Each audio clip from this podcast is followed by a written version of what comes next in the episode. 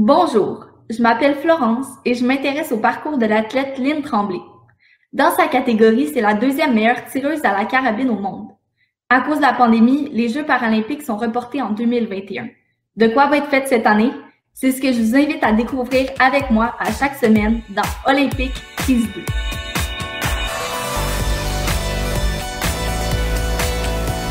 Bon, mais aujourd'hui, euh, on a un invité très spécial. C'est un ami à toi. Est-ce que tu peux nous le présenter? Ah oui. Aujourd'hui, je vous présente, ben, tu l'as dit, hein, mon ami Carl.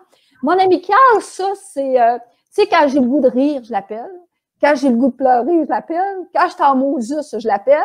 Et puis, quand j'ai envie de me défouler, ben, je l'appelle. Ça, c'est mon ami Carl. Puis, je dirais que Carl, ça, ce qui fait en sorte que Carl m'inspire beaucoup, c'est que Carl, c'est un des hommes que je connais qui a le plus de résilience. C'est quelqu'un qui est très déterminé et c'est quelqu'un qui est extrêmement persévérant. Alors, je vous présente, et Carl fait partie, comme moi, de l'équipe nationale de tir à la carabine. Alors, je vous présente mon ami Carl. Girard, son nom de famille. Bonjour, Carl. Bonjour, Florence. Euh, est-ce que vous pouvez nous expliquer ce qui a causé euh, votre condition de personne avec un handicap? Ben, en 2007, j'ai subi un accident de vélo de montagne. Ben, lors d'une compétition, j'ai fait une mauvaise chute. Puis j'ai eu une luxation des vertèbres 6 et 7, euh, ce qui a causé une tétraplégie, une perte de fonction des mains, des triceps et des pectoraux, tout en bas des pectoraux, les jambes inclus. Et qu'est-ce qui vous a amené au tir à la carabine? J'ai participé à un autre. Euh, ben, quand j'ai eu mon accident, j'ai fait un autre sport paralympique qui est le rugby en fauteuil roulant. Et là, je me suis blessé après quelques années. Et il y a un de mes amis qui m'a dit Carl, tu devrais essayer le tir à carabine. Euh, et moi, ben, cet ami-là, je le respecte beaucoup. Donc, ni un ni deux, j'ai essayé le tir à carabine. Et vu que j'ai toujours eu un côté sportif, athlète même, euh, le tir à carabine m'a vraiment intéressé. Là. Ça a été euh, un coup de cœur, qu'on pourrait dire.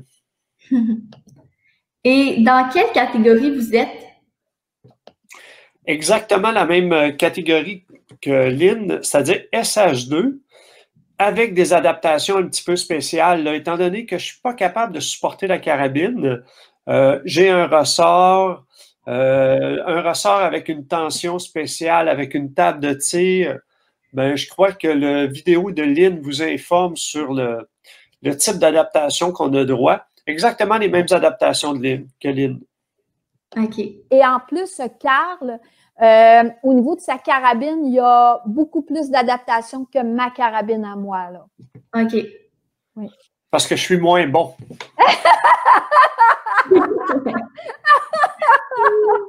C'est pas vrai. C'est quoi les défis que votre handicap vous pousse à relever en tant que tireur d'élite? Je dirais que le premier défi de tout, c'est l'isolement. Je vais m'expliquer parce que l'isolement, mais dans le sens que, euh, comme ici au Canada, on n'est pas beaucoup de tireurs. Donc, quand on fait, quand on fait des, des, euh, des, compétitions, souvent, on est un, deux, trois tireurs avec des valides qu'on appelle, les gens, on va dire normaux, mais euh, ça fait qu'on n'a pas de finale, on ne peut pas participer à des finales, il y a des compétitions mixtes à laquelle on ne peut pas participer.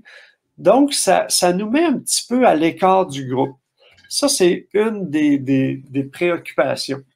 Ensuite, comme défi, je dirais que ça prend beaucoup de débrouillardise.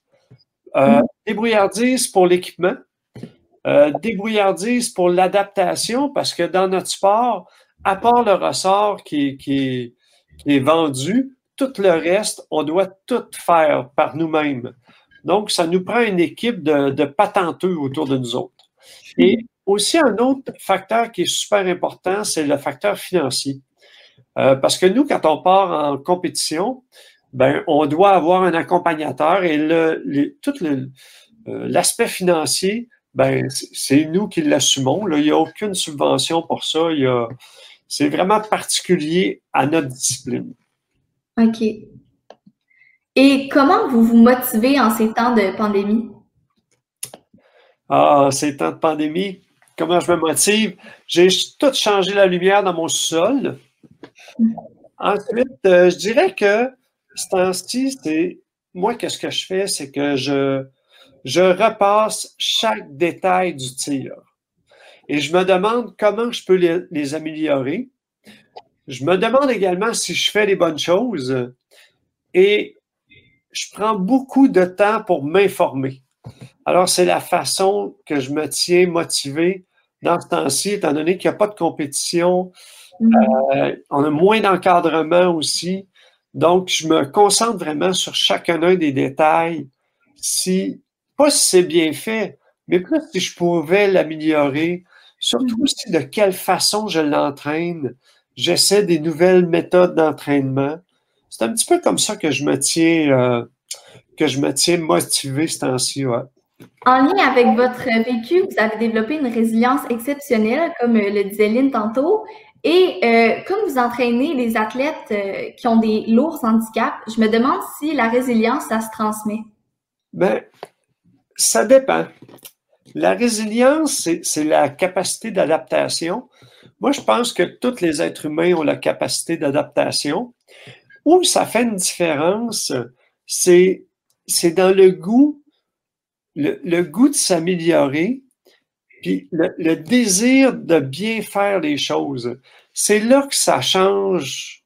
C'est là, je pense, qu'il y a la différence entre un athlète et un participant. Quelqu'un mm-hmm. qui fait de l'activité, qui participe à une activité, et un athlète, c'est vraiment dans la, la, le, goût du détail, parce que les généralités sont quand même faciles à, apprendre, soit en tir ou en n'importe quoi, en vélo, à rame. Les généralités, ça s'apprend bien. Mais là où vient la différence, c'est dans les détails, tous les, les détails et la volonté de s'améliorer dans ces détails-là. Est-ce que c'est de la résilience ou vraiment le goût de s'améliorer? Parce qu'il y a des athlètes qui sont pas handicapés, il y a des athlètes handicapés. Et je pense que le tronc commun de toutes ces personnes-là, c'est le goût d'améliorer les détails et aussi le goût de s'entraîner de la bonne façon. Ça, c'est tout un, tout un point. Euh, vous avez eu deux fils avant votre accident. Euh, le fait de vivre avec un père euh, qui a un handicap, ça a apporté quelle valeur à vos enfants? Moi, je pense qu'ils sont euh, maintenant vraiment plus beaux que tous les autres enfants de toute la Terre. Ça les a rendus vraiment très, très beaux.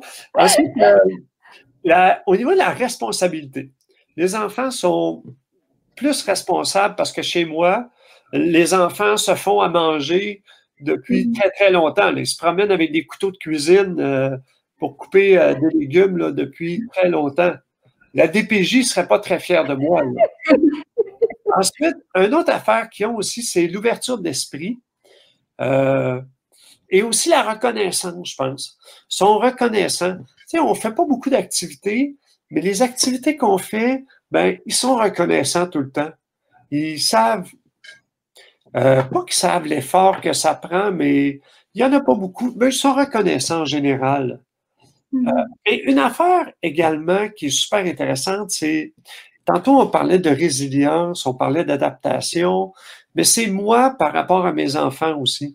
Le fait d'être un père un peu différent m'a amené à me questionner beaucoup sur mon rôle de père, puis comment j'allais, comment j'allais euh, faire mon rôle de père. Et résilience, adaptation, euh, je me suis adapté et, et le fait d'essayer de, m'adapter tout le temps à eux fait en sorte que, ouais, ça fait des enfants différents. En tout cas, ça fait des enfants que j'écoute et qui ont le goût de s'exprimer. Fait que déjà là, c'est beaucoup. Le sport prend une grande place dans votre vie, mais vous avez un emploi aussi? Euh, oui, ça fait maintenant depuis cette année 22 ans que je travaille pour le Service correctionnel du Canada. Je travaillais avant mon accident en tant qu'agent correctionnel et ils ont été super fins. Ils m'ont gardé même après mon accident pour euh, au début des postes plus administratifs, mais je suis retourné en établissement. c'est là que je suis le plus efficace. Euh, dans un. Je travaille encore avec des détenus, là, un travail que j'aime bien d'ailleurs. Tout comme Lynn, j'imagine que pour vous, les passions sont essentielles. Absolument. Passionné comme Lynn, euh, même Lynn un peu plus que moi, c'est mon idole en tant que passion, là, vraiment. Là. Quand je manque de passion, je pense à Lynn. Ça apparaît. Euh, mais, passionné, mais c'est pas passionné de la pratique. Comme je disais tantôt, être athlète, c'est pas nécessairement passionné de la pratique parce que plusieurs personnes vont être passionnées du vélo, vont être passionnées de, de faire du kayak, vont être passionnées du ski alpin. Mais là, la différence qu'il y a, où c'est super intéressant, c'est vraiment la passion de l'amélioration, de la progression c'est de chercher constamment comment améliorer les choses, comment progresser et vraiment de quitter les généralités pour tomber dans les détails, pas pour tomber dans les détails, pour s'intéresser aux détails. C'est là, je pense, qu'il la, la, la, distinction entre une passionnée comme Lynn et comme moi, entre nous deux et le reste.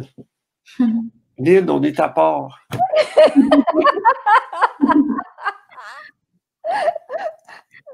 Vous savez, quand on n'a pas d'handicap, on ne peut pas s'imaginer tout ce que la vie euh, de tous les jours peut vous amener comme défi. Alors, pour mieux comprendre votre réalité, on va jouer à Je me souviens. Donc, euh, dans le fond, c'est simple. Euh, vous complétez ma phrase avec un souvenir. La première personne à lever sa main peut répondre en premier. OK. Y, a, a-tu quelque chose à gagner, Florence? Non, désolé.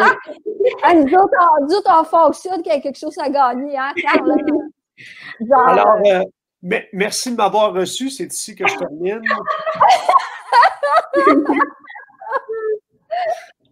Euh, un enfant m'a déjà dit.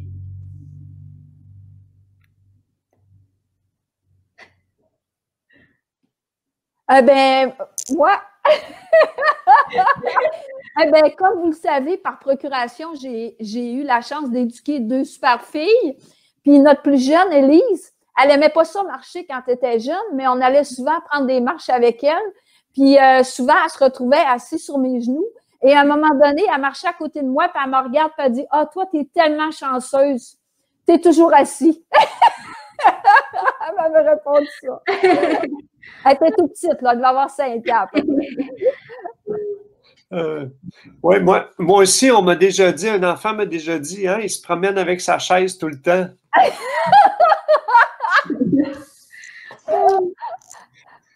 Mon autre question pour vous, c'est euh, il y a une chose qui me fait sacrer à tout coup, c'est. c'est Carl qui, est le premier? Alors, euh, ah, moi, c'est les stationnements. Les stationnements. Aller porter un enfant à l'école n'est pas un handicap.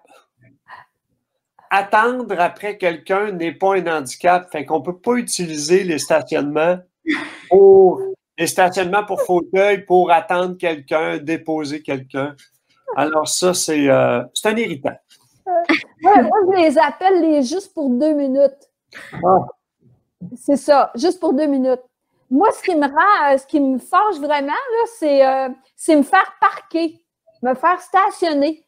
Parce que, tu sais, quand, on va voir, mettons, un spectacle ou quand on va voir, je ne sais pas moi, un événement de sport ou quelque chose, ils nous stationnent en quelque part, puis on ne peut pas choisir notre place. Ça, moi, là, ça me rend folle.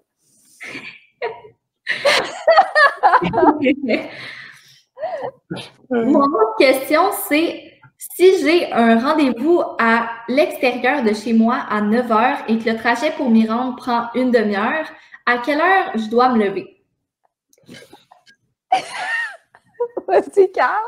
Ben moi, je ne me coucherai pas.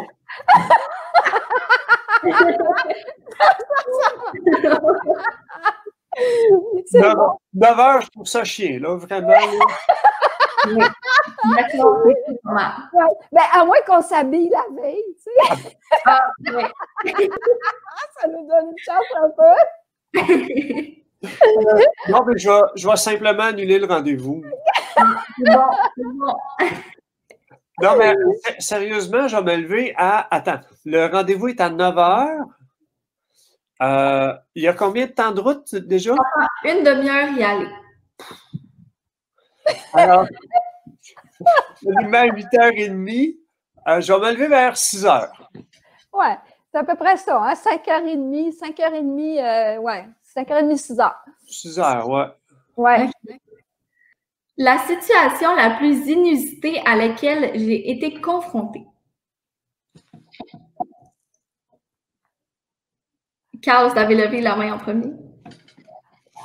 Alors, euh, oui, un jour, euh, les, enfants, on était tous les trois au Jean Coutu, pour ne pas le nommer.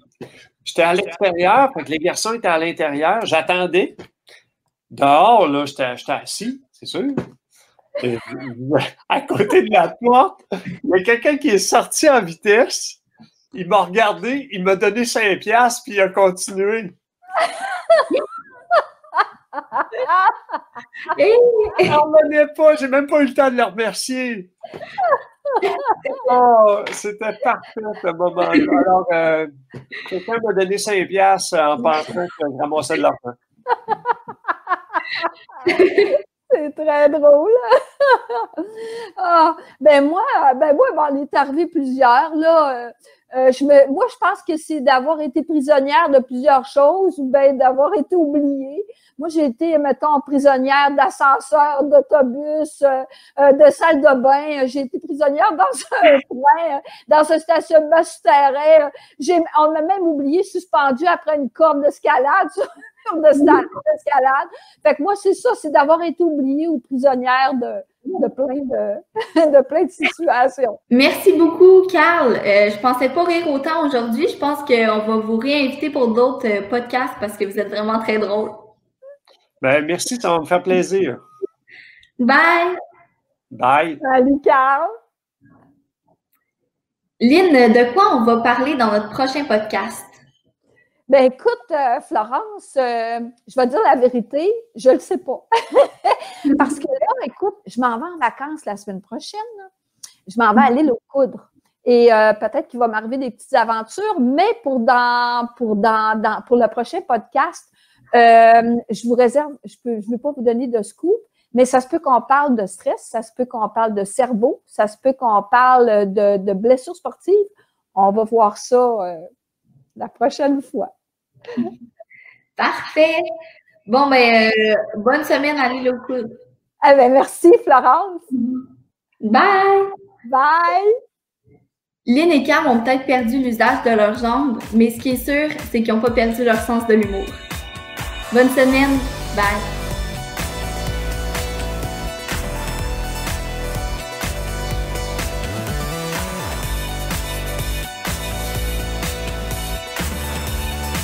Et merci à vous, curieux public, avis de découverte, vous qui aurez sûrement la gentillesse de liker notre publication, de partager et de vous abonner à notre chaîne YouTube.